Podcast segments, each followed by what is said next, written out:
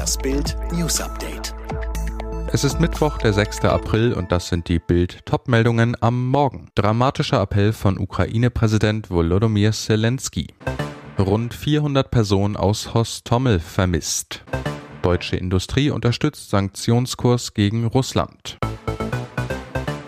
Dramatischer Appell von Ukraine-Präsident Volodymyr Zelensky. Nicht nur mit Worten, sondern auch mit drastischen Bildern wandte er sich an den UN-Sicherheitsrat und warf ihm Versagen vor.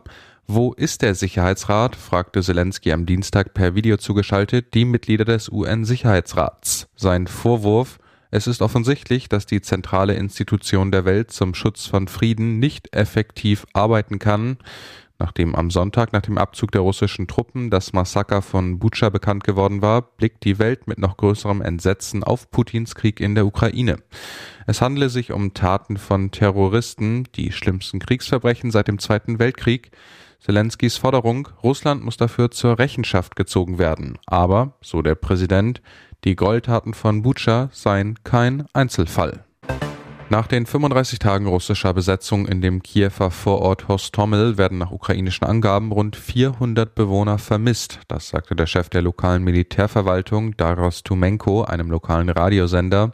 Behörden seien nun dabei, die Keller in dem Ort zu inspizieren. Es fehle etwa jede Spur von dem Ehemann und dem Sohn einer Ärztin aus dem Ort, die vor zwölf Tagen mitgenommen worden seien.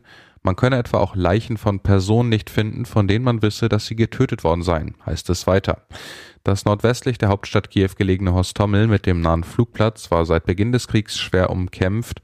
Der Großteil der ursprünglich 16.000 Einwohner floh. Vor wenigen Tagen haben ukrainische Truppen wieder die Kontrolle in Hostomel, wie auch in den Kiewer Vorstädten Bucha und Irpin übernommen. Kreml-Chef Wladimir Putin tobt. Am Montag hatte Wirtschaftsminister Robert Habeck die deutsche Tochter des staatlichen russischen Gaskonzerns Gazprom unter Zwangsverwaltung gestellt. Heute reagiert Putin und droht.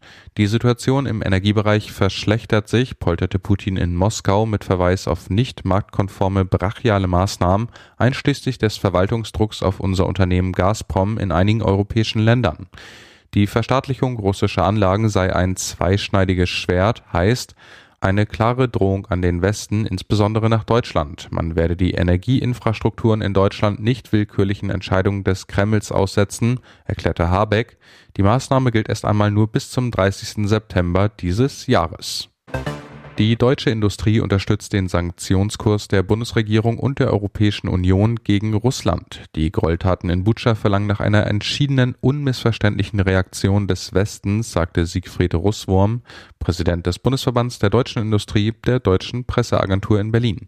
Ein vollständiges, europaweit abgestimmtes Embargo auf russische Kohle geht über die von den Unternehmen bereits umgesetzte Reduzierung russischer Kohlelieferungen noch einmal deutlich hinaus. Die Umsetzung ist nicht einfach und hat ihren Preis, aber die Entscheidung ist vor dem Hintergrund der Eskalation der Gewalt mehr als nachvollziehbar. Der Brite Tim Blakely hatte auf seinem Snowboard-Ausflug in den Walliser Alpen in der Schweiz gewaltiges Glück. Nachdem er in eine Gletscherspalte gestürzt war, rettete ihm sein iPhone das Leben. Der Fitnesstrainer war mit seinem Snowboard abseits der Piste unterwegs und fiel nach eigenen Angaben plötzlich fünf Meter tief in die versteckte Spalte. Den Sturz überstand er, doch wegen der Kälte bestand weiterhin Lebensgefahr.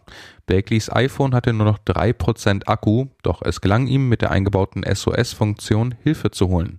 Er drückte dafür fünfmal auf die Ein- und Ausschalttaste an der Seite des Geräts, dadurch wurde der Rettungsdienst informiert.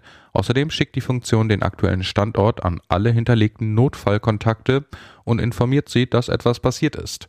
Blakeleys Glück, dass er in der Gletscherspalte überhaupt Handyempfang hatte. Panini, seit fast 50 Jahren das Sehnsuchtswort für viele Fußballfans, von Franz Beckenbauer über Diego Maradona und Lionel Messi, alle Stars der großen Turniere gab es in Tüten. Auf Schulhöfen und Bolzplätzen wurden die Sammelbilder gesammelt, getauscht, geklebt, doch ausgerechnet zur EM 2024 in Deutschland gibt es keine Paninis mehr. Der Kulthersteller aus Italien gibt erstmals seit 40 Jahren kein Sammelalbum zum Turnier heraus, Bild erfuhr, stattdessen hat sich Aufklebergigant Tops aus den USA die Rechte gesichert. Das Ende der Tütchenlegende, das erste WM-Album von Panini erschien 1970 in Italien, in Deutschland erstmals zur WM 1978. Höhepunkt die WM 2006 mit 800 Millionen verkauften Bildern. Seit 1979 wurden auch alle Bundesliga-Profis und Trainer als Sticker und Fotos verkauft. Die Frisuren und Trikots bilden die Kulturgeschichte der Bundesliga ab, doch bereits 2008 lief die Panini-Ära in der Liga aus. Auch hier kaufen die Amerikaner von Tops die Rechte auf. Alle weiteren News und die neuesten Entwicklungen zu den Top-Themen gibt's jetzt rund um die Uhr online auf Bild.de.